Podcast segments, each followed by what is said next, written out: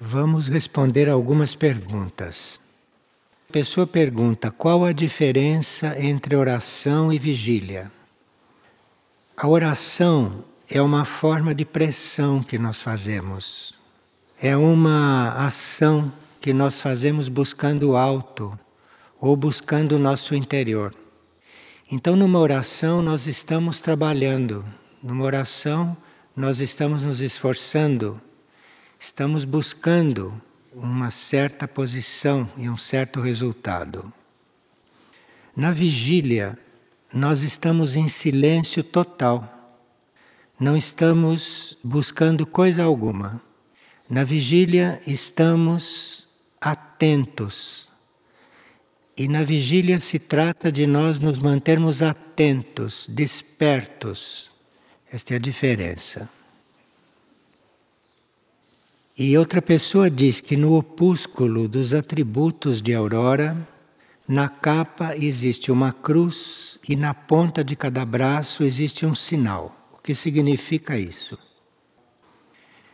Essa forma da cruz de Aurora tem várias interpretações e à medida que nós vamos nos aprofundando no processo de Aurora e à medida que vamos vivendo os seus atributos, aquela cruz vai tendo outros significados, ela vai se desdobrando. Logo que ela surgiu, foi perguntado o que eram aquelas quatro marcas. E o que foi respondido é que o caminho espiritual, simbolizado pela cruz, inclui o serviço aos quatro reinos. Então, cada haste representa um reino que nós devemos servir. Então são quatro hastes, porque é o mineral, o vegetal, o animal e o humano. E aqueles sinais representam esses quatro reinos, que são inseparáveis do nosso caminho. Mas repito, à medida que nós somos aprofundando os atributos de Aurora, poderemos ir descobrindo novos significados. Porque esses símbolos, quando são passados pela hierarquia, eles não têm um significado só. Eles significam coisas diferentes em cada nível de consciência. E segundo a nossa possibilidade de aprofundá-los, eles vão se desdobrando, vão se ampliando e nos ensinando outras coisas. Um símbolo espiritual não é fixo. Então é muito arriscado você definir um símbolo espiritual, porque dali a pouco você desperta mais e ele vai significando outra coisa. E uma pessoa gostaria de que nós disséssemos qual a diferença entre hábitos, costumes e ritmos, disciplina. Então, os nossos hábitos, os nossos costumes são condicionados pela convivência, pela cultura, pelo meio social, pelos costumes. E todas as vezes que a gente adquire um hábito, com o tempo aquilo se transforma em um vício. Então, enquanto nós temos um hábito, é mais simples eliminá-lo mas quando a gente o alimenta, aí ele se transforma em um vício. E isto é muito difícil depois de tirar. Um vício pode perdurar por várias encarnações, enquanto um hábito pode ser resolvido logo que a gente se dá conta de que está criando um hábito. Então, o hábito é sempre uma coisa velha, uma coisa que está sempre em contraste com aquilo que a gente deveria estar desenvolvendo agora. Nós estamos deixando de viver o presente, que é vivo, por causa de um hábito ou por causa de hábitos. Então temos que estar muito atentos. Percebemos que estamos habituados a alguma coisa, procurar quebrar, romper com aquilo. Senão aquilo se transforma em um vício e depois é complicado. Agora, o ritmo é sempre novo. E por aquele que entendemos, o nosso ritmo deve vir dos movimentos da alma, deve vir da vida da alma. Nós não vamos ficar encontrando ritmos nos nossos corpos. os nossos corpos entram no ritmo que vem da alma, que é adequado para cada momento. Então, enquanto um hábito, um costume uma coisa velha, estratificada, inútil e morto, o ritmo é sempre novo, se nós realmente vamos buscá-lo na alma. E nós conseguimos esse ritmo quando entregamos as nossas ações todas ao nosso eu superior. Nós teríamos que conseguir estar sempre entregando pensamentos, sentimentos, ações, movimentos, tudo, à medida que vamos vivendo, entregando ao eu superior. Aí então cria-se um ritmo que é adequado para cada situação que é adequado para cada momento, diferente do hábito que é sempre o mesmo diante de todas as situações. E uma pessoa diz que a cada dia que passa, ele sente mais necessidade de silêncio. E que isso inclui quando está em alguma tarefa e que os outros estão falando, que os outros estão movimentando e que aquilo incomoda muito. E ele pergunta o que está acontecendo com ele. Então, você está se sentindo incomodado pelos outros? Isto é uma fase preparatória sua, que vai passar. Com o tempo, se você procura se adaptar e a não se alterar por aquilo que um outro está fazendo perto de você, então você vai ficando mais flexível, vai ficando mais maduro com o tempo. E uma pessoa diz que está tendo muitos sonhos em que o seu companheiro se relaciona com outras mulheres. E que isso será um resquício da sua mente ou acontece realmente em um outro plano. Bem, relacionar-se com mais de uma pessoa, isso é considerado promiscuidade, promiscuidade energética. E essa promiscuidade energética pode não trazer doenças no plano físico, mas traz sim anomalias nos planos sutis, nos planos internos. Quem tem necessidade de se relacionar deve ser com uma pessoa e não com mais de uma, porque isso é promiscuidade, promiscuidade vibratória. Então, se você sonhou que o seu companheiro se relaciona com outras, você tem que claramente perguntar se isto é verdade e se for verdade, você interromper o seu relacionamento com ele para não se contaminar com outras energias que não são suas. E quando se pergunta uma coisa, mesmo que a pessoa responda mentindo, nós podemos perceber. E aqui uma pessoa está pedindo um esclarecimento maior a respeito dos dois governos que atuam na Terra neste momento. Porque ontem nós falamos nisso, mas não foi suficiente para esta pessoa. No século XVIII, estavam presentes concretamente encarnados, atuantes e se intitulando isto no século XVIII estavam presentes membros do governo mundial das forças involutivas. Eles foram reconhecidos e foram chamados de Illuminati. Então, os iluminados se intitulavam assim porque eles se consideravam esclarecidos para conduzir a humanidade. Só que esses Illuminati que foram reconhecidos assim no século XVIII e que tinham representantes na Baviera encarnados, estes manipulam a humanidade. Têm muita força e nesta manipulação tentam levar a humanidade para a destruição. Então, se vocês olham em torno e observam a humanidade, veem que os Illuminati são muito competentes, porque mantêm todos a caminho da autodestruição com os costumes, com tudo aquilo que fazem. Agora, esses Illuminati não cuidam só da humanidade assim como um todo, mas existem representantes deles atrás de cada governo importante. Isto é o que foi dito. E claro que muita gente não concorda com isso porque acha que há governantes honestos, sérios e puros. Mas na realidade, todos eles são postos ali pelos Illuminati. E claro que os Illuminati são muito hábeis e sabem muito bem disfarçá-los. Alguns têm plena consciência disso e trabalham conscientemente com os Illuminati. E outros podem não ter consciência disto. E isto governa o planeta porque está atrás dos governos. Agora, o planeta não é só governado por estas forças. O planeta recebe também a influência e recebe também a luz daquilo que é chamado de 24 anciões. E esses 24 anciães são o governo da nossa galáxia.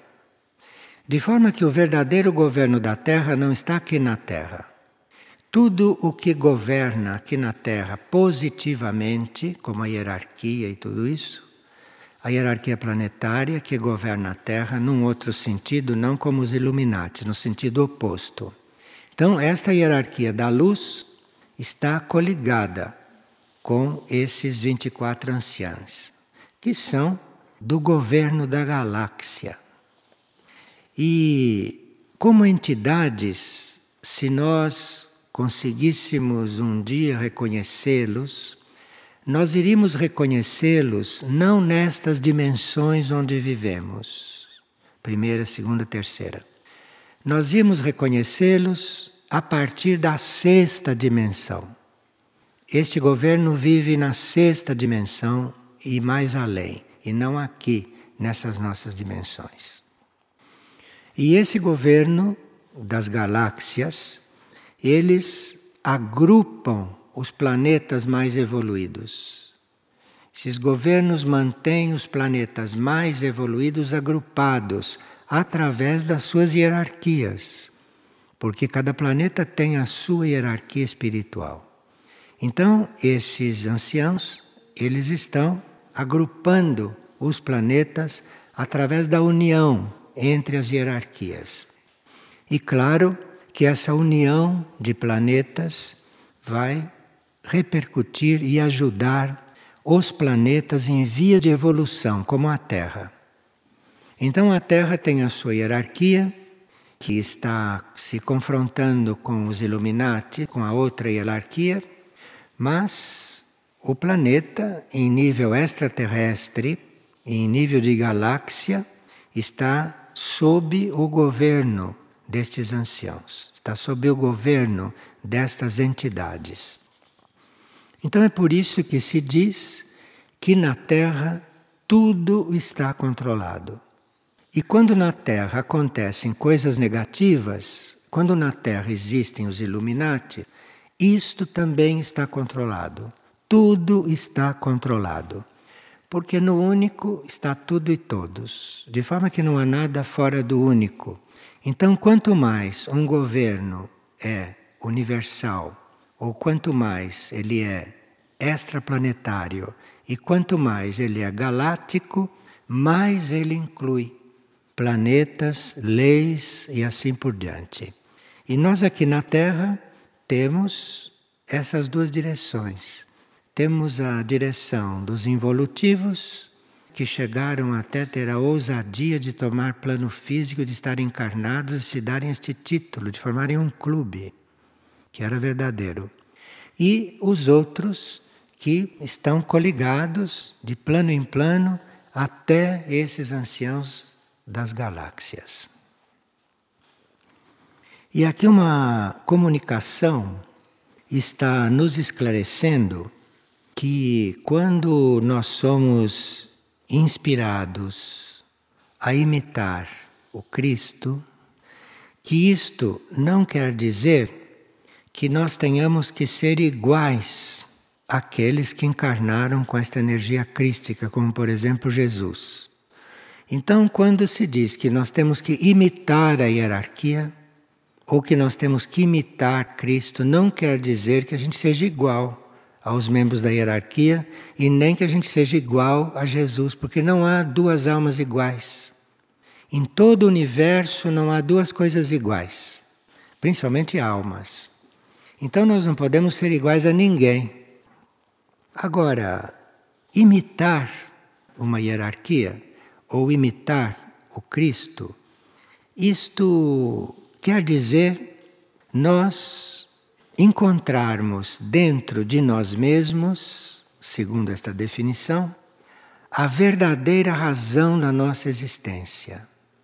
Então nós temos que encontrar a verdadeira razão da nossa existência.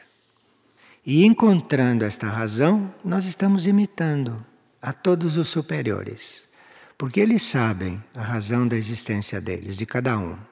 E nós vamos nos aproximar deles quando descobrimos a nossa razão de existir.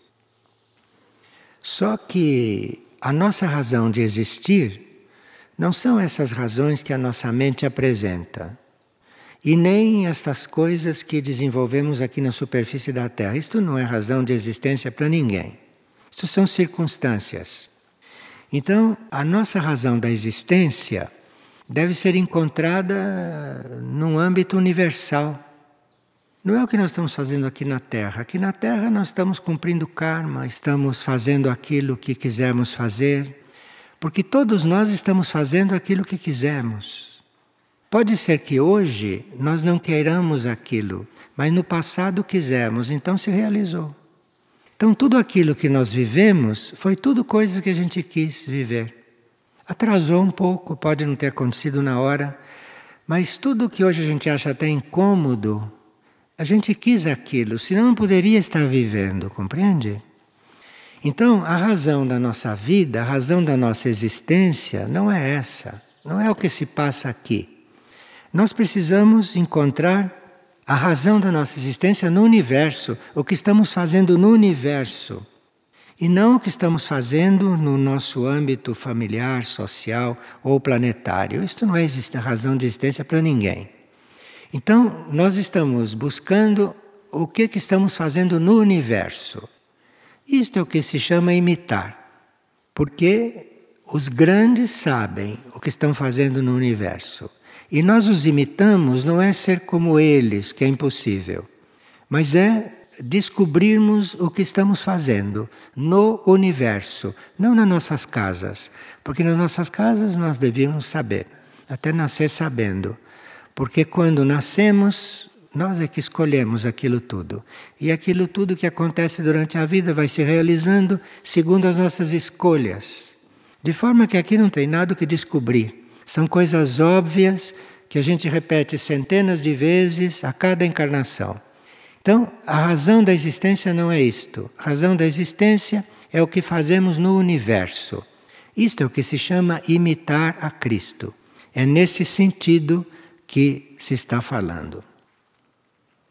Agora, claro que para nós imitarmos algo superior, isto precisa que seja como oferta.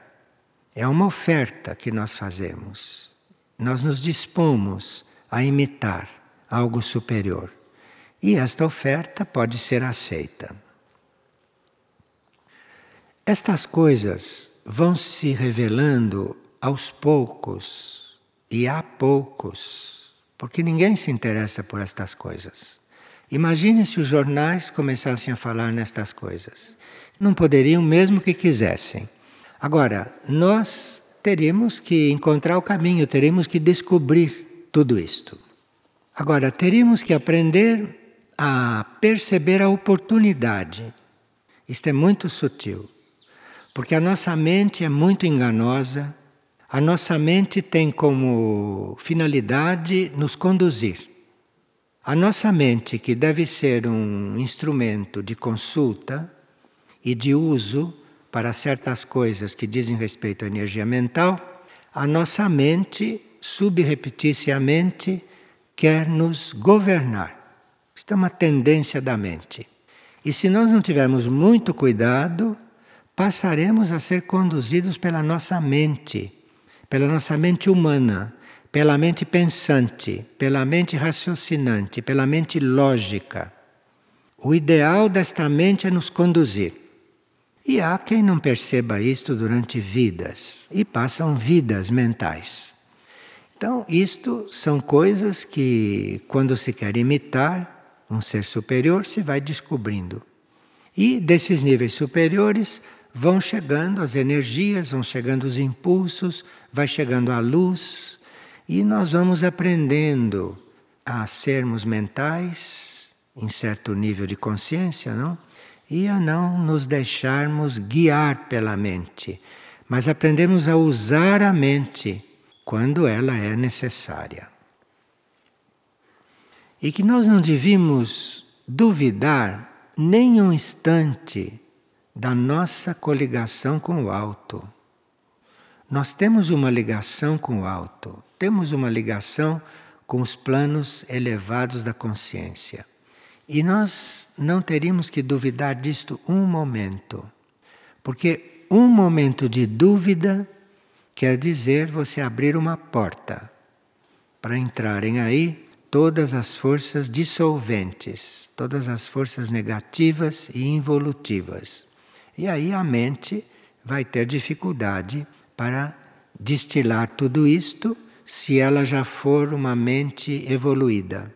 Agora, se for uma mente comum, uma mente inteligente, ela vai achar que isso é um alimento muito bom para ela porque vai ajudá-la a controlar o ser no qual ela se encontra.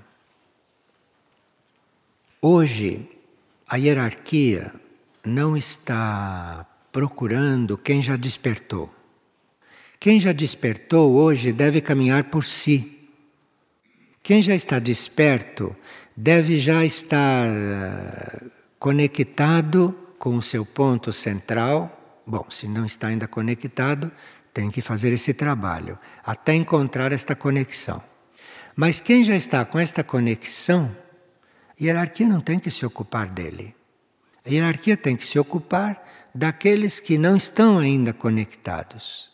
Tem que ajudá-los a fazer esta conexão. Porque no interior de cada um está tudo pronto para germinar, tudo pronto para acontecer então, a hierarquia tem que cuidar destes hoje em dia, porque há uma certa premência para que isto aconteça. À medida que o caos for se implantando, à medida que o caos for se tornando uma realidade até física, a hierarquia não pode estar envolvida com este caos. A hierarquia deve estar ajudando a Terra de outra forma, de longe. E nós teríamos que, neste momento, não nos sentirmos abandonados. Não é que a hierarquia corte o fio conosco, mas a hierarquia muda a forma de lidar conosco. Por enquanto, a hierarquia está lidando diretamente conosco. E há muitas pessoas que já estão habituadas a isto. Se preparem, porque quando a situação mundial ficar mais caótica, a hierarquia não pode estar misturada com estes planos. Então, o relacionamento da hierarquia conosco vai ser outro, vai ser de outra forma. Pode não ser um relacionamento com o nosso consciente, mas o relacionamento vai se restringindo àqueles níveis, àqueles planos mais internos, mais profundos, onde ela poderá atuar mesmo com o caos terrestre, com o caos da situação terrestre. E nós estamos assistindo nesse momento uma verdadeira maratona da hierarquia para se comunicar conosco conscientemente. Até seres que em momentos normais jamais se contariam com a hierarquia, hoje estão se contatando. Porque a hierarquia está se aproximando a todo custo quando há um canal aberto, quando há uma possibilidade dela contatar, ela se aproxima. Mas nós não temos que nos iludir com isto, porque isto não vai ficar assim muito tempo. Uma certa altura, essas hierarquias vão ter que se afastar. Não se desligar, porque o trabalho delas é na Terra, Mas nós poderemos sentir isto com a personalidade, poderemos nos considerar abandonados. E isto é mais uma ilusão da personalidade. O que nós podemos e devemos é, ao nos sentirmos abandonados, buscarmos o ponto mais interno, cada vez mais interno, onde esta relação se fará, bem conscientemente. A hierarquia e as energias evolutivas, com estas coisas, estão nos chamando a sermos cada vez mais adultos, deixarmos de ser crianças. Porque esta humanidade da superfície, esta humanidade da superfície é considerada uma humanidade criança. Essa é uma das humanidades mais imaturas de todo o universo. Então é uma humanidade criança. E neste momento nós temos que nos compenetrar de que é a hora da idade adulta. Não é mais tempo de ser criança. Então, nós estamos convidados a nos tornarmos responsáveis por nós. Responsáveis. Isto é que é o trabalho das hierarquias neste momento conosco. E claro que eles têm que ter muito cuidado, têm que ter muita habilidade, porque nem todas as verdades nós podemos ouvir, nem todas as coisas sobre nós nós podemos saber. Então a hierarquia está passando por uma prova muito significativa de lidar conosco de estar presente, de nos orientar, porém respeitando tudo aquilo que nós teremos que assumir. Nenhuma hierarquia pode se responsabilizar por nós. Nenhuma hierarquia pode se responsabilizar pelos nossos atos. A hierarquia pode emitir uma lei, pode nos informar de alguma coisa, pode nos ajudar, pode nos esclarecer. E neste momento está fazendo coisas que nunca fez. Só falta dizer quantas gramas de arroz nós temos que comer por dia. Só falta dizer isto. Então, isto nunca aconteceu na face da Terra. Então, nós temos que não nos habituarmos com isto, porque isto é a oportunidade final. Quer dizer, nos ensinando passo a passo, nos indicando passo a passo, estão dando a última oportunidade de nós amadurecermos.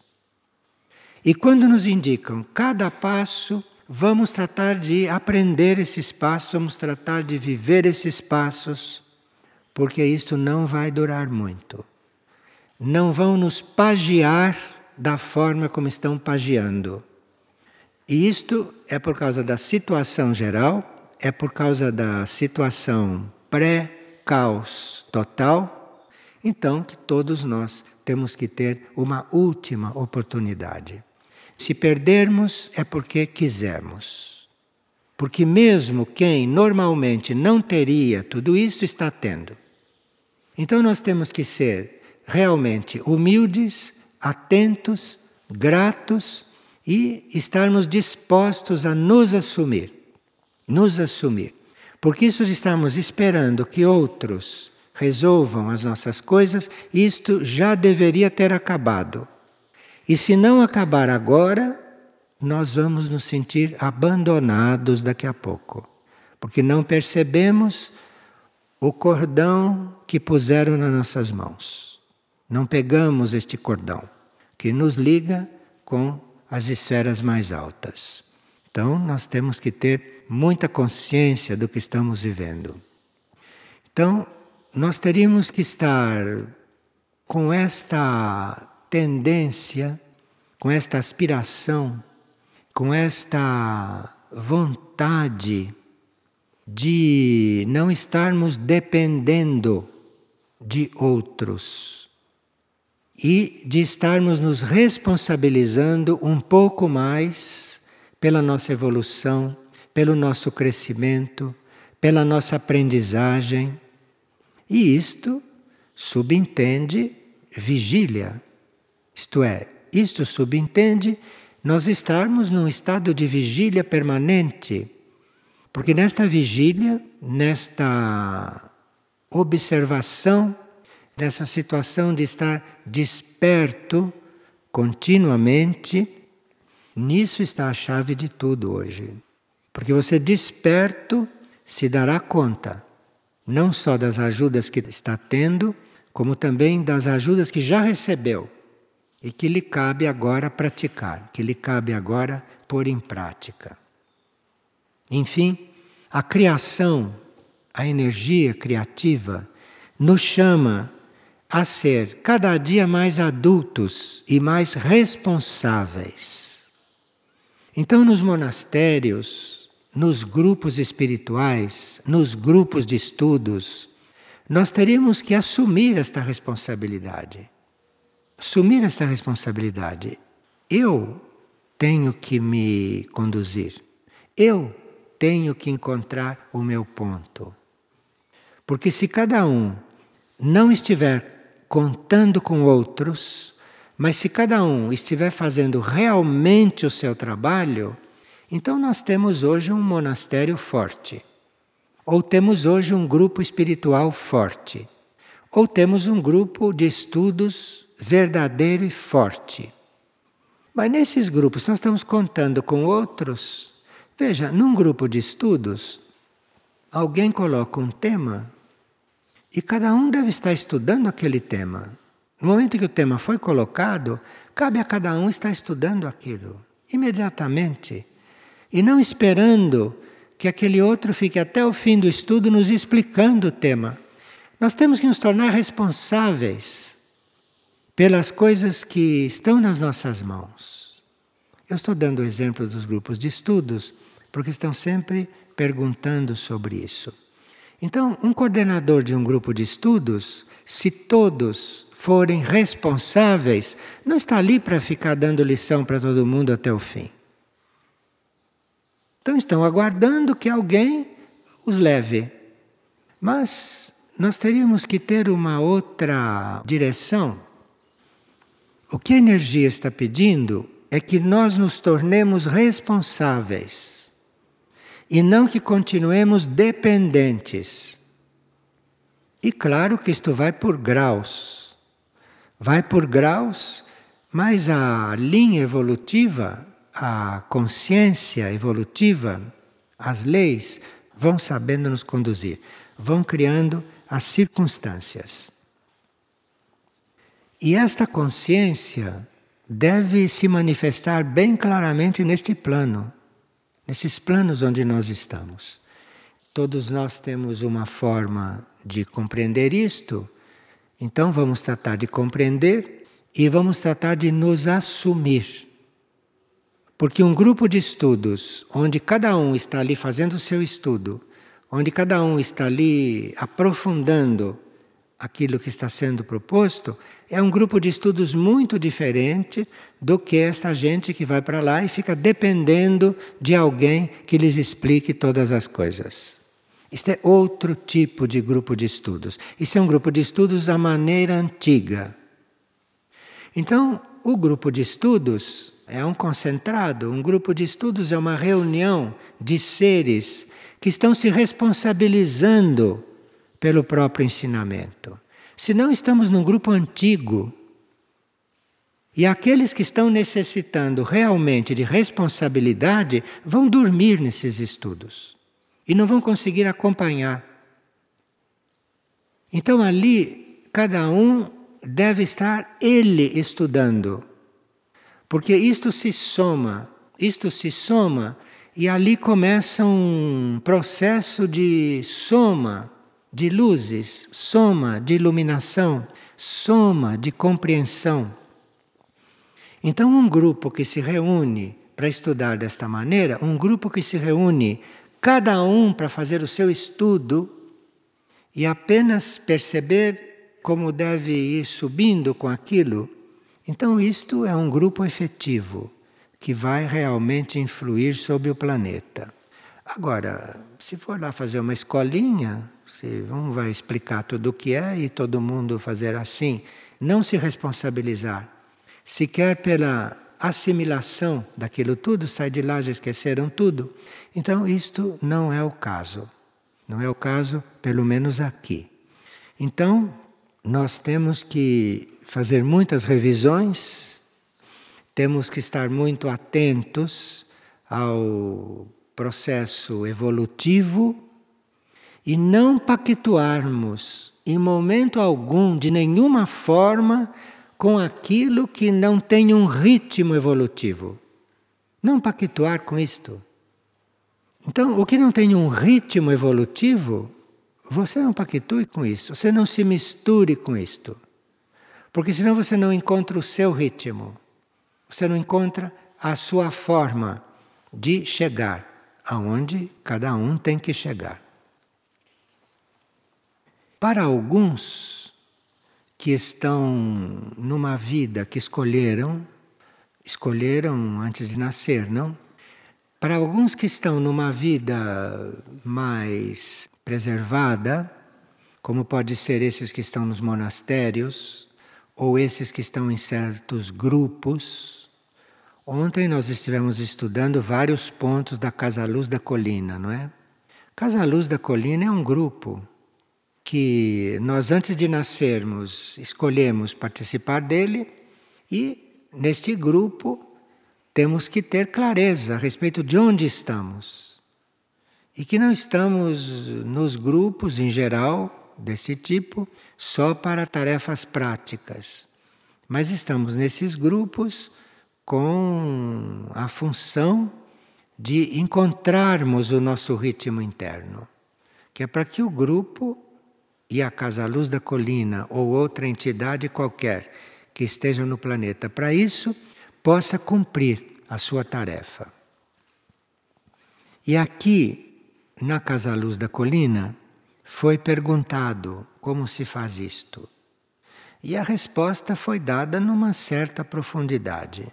Estamos ali para penetrar realmente as águas. Então, como é que se tem acesso a tudo isto? Como é que se começa? E foi respondido: silêncio, reclusão interna e estudo contínuo. Silêncio é algo que nós conhecemos muito pouco e teríamos que buscar este silêncio, teríamos que nos habituar a estar em silêncio Estar em silêncio quer dizer estar numa situação que aquilo que você não tem que cuidar não chega até você. O silêncio te resguarda. Se você está tratando de coisas que não lhe dizem respeito, você não está no silêncio. Porque se você estivesse em silêncio interno, se você estivesse em silêncio, aquilo que não tem nada a ver com você nem chegaria não chegaria à tua porta. Então, este sentido do silêncio é algo que nós temos que descobrir, temos que aprofundar e temos que observar quando ele acontece conosco. Quando você não sabe de uma coisa que não tem que saber, o silêncio está presente. Então você vai perguntar: que é de Fulana? O que aconteceu com Fulano? Onde está Fulano? Isto tudo é contra o silêncio. Você não tem nada a ver com aquilo. Você perde a sua defesa. Porque entram coisas aí que não tem nada a ver com o seu processo. Então, este silêncio, lá na Casa Luz da Colina, não quer dizer que fiquem todos mudos e que andem todos de chinelo de lã para não fazer barulho, não quer dizer essas coisas infantis. Lá, silêncio pode querer dizer cada um estar no seu centro, em silêncio, que é para ser resguardado e poder desenvolver aquilo que tem que desenvolver, sem contaminações, sem influências. Reclusão interna Reclusão interna pode ser interpretado como você conseguir permanecer nesse silêncio. Você consegue permanecer ali. Então você cuida de todas as coisas externas, mas em silêncio. Você cuida de tudo, porque lá não é uma clausura, lá não é trabalho de clausura. Trabalho de clausura será no futuro os nossos monastérios. No futuro devem ser clausuras. Agora lá não é clausura. Então lá você está em contato com tudo e com todos, mas resguardando o silêncio. Esse é o trabalho lá. Como se você estivesse numa clausura. Isso se chama reclusão interna, não externa, porque é outro trabalho. E depois estudo contínuo.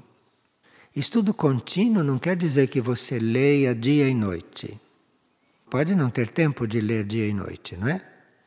Então, estudo contínuo é você estar sempre desperto, sempre observando, sempre vendo tudo o que está ali para você ver. Você está estudando Cada coisa que acontece para nós é um motivo de estudo. Então, se acontece uma coisa agradável, aquilo é um motivo de estudo. Se acontece uma coisa desagradável para a personalidade, aquilo é um motivo de estudo. Nós estamos sempre estudando. Não temos que considerar as coisas boas ou más, coisas agradáveis ou menos agradáveis. Nós temos que considerar tudo o que acontece estudo, estudo para nós. Mas para que as coisas que aconteçam nos ensinem, precisa que a gente esteja realmente diante delas como estudante e não como mestres, mas como estudantes. Eu estou estudando diante de cada coisa que acontece. Eu não tenho que me admirar de nada. Eu não tenho que pensar se foi errado ou certo aconteceu, o que que isso está me ensinando? Percebe o que é o estudo contínuo? Então caiu uma caneta ali, fez barulho. O que que isso está me ensinando? Eu não tenho nada a ver com quem derrubou a caneta. Eu quero saber o que que aquilo está me ensinando. Com tudo nós estamos aprendendo. Agora, se estamos aprendendo com tudo, isto, para nós, é uma grande economia, porque se nós aprendemos com aquilo que está acontecendo fora de nós também, isto pode nos liberar de viver certas coisas. Porque quando a gente está cansado de ver e não se transforma, aquilo tem que acontecer conosco. É uma outra chance de nós nos transformarmos, é as coisas acontecerem conosco. Aí não tem como não perceber, não sentir, aí não tem como não reagir. E aí vamos ver. Se perdemos a oportunidade de aprender quando aconteceu fora, temos a chance de aprender quando acontece conosco. E aí, quando acontece conosco, vamos ter a chance de estudar ou de nos admirar de que aquilo aconteceu conosco. Não tem nada que aconteça conosco que não fosse necessário, nada. Então, se a coisa aconteceu, é porque era assim. E você tem que estar diante daquilo aprendendo alguma coisa. Você pode até aprender que aquilo poderia ter acontecido de outro jeito. Mas isso é um estudo teu. E se você aprendeu que aquilo poderia ter acontecido de outro jeito, quando chegar a tua hora de viver aquilo, você faça do outro jeito. Você não faça como você viu ali, compreende? Nós estamos sempre estudando. E agora se pode perguntar, mas o que será deste mundo?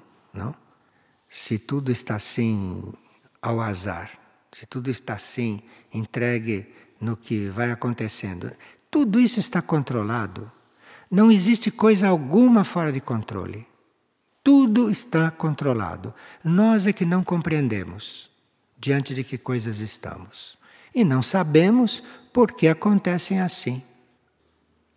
Ou nós temos fé de que o universo é algo que sabe o que faz, ou não sabemos ainda disso. Então ficamos discutindo as coisas aqui na Terra. Tudo que acontece aqui é reflexo. É reflexo do que está acontecendo num âmbito maior e num plano maior. E a nossa consciência tem que se abrir para esses planos maiores. Nossa consciência tem que nos levar a estar diante das coisas, não desta forma como a humanidade está, de vermos as coisas não desta forma como a humanidade vê, e de agirmos não desta forma como a humanidade age. Porque você olha para a humanidade e vê o que não deve ser. Você quer ver o que não deve ser, olha em volta. Então aí cabe um estudo contínuo. Um estudo contínuo. Porque nós estamos dentro de certas leis, inclusive lei do karma material, e estamos descobrindo, através da lei do karma material, muitas coisas da matéria, estamos descobrindo isso, e o nosso estudo contínuo tem que estar presente. Haja continuidade nesse estudo para não perdermos nenhuma oportunidade de aprender. Porque enquanto você adormece por um instante, ali já aconteceu uma coisa com a qual você poderia ter aprendido algo. Com tudo, nós podemos estar aprendendo. Então, esta Casa Luz da Colina vai ter muito que nos ensinar. A Casa Luz da Colina, como entidade, claro. Então, isto tem muito o que nos revelar.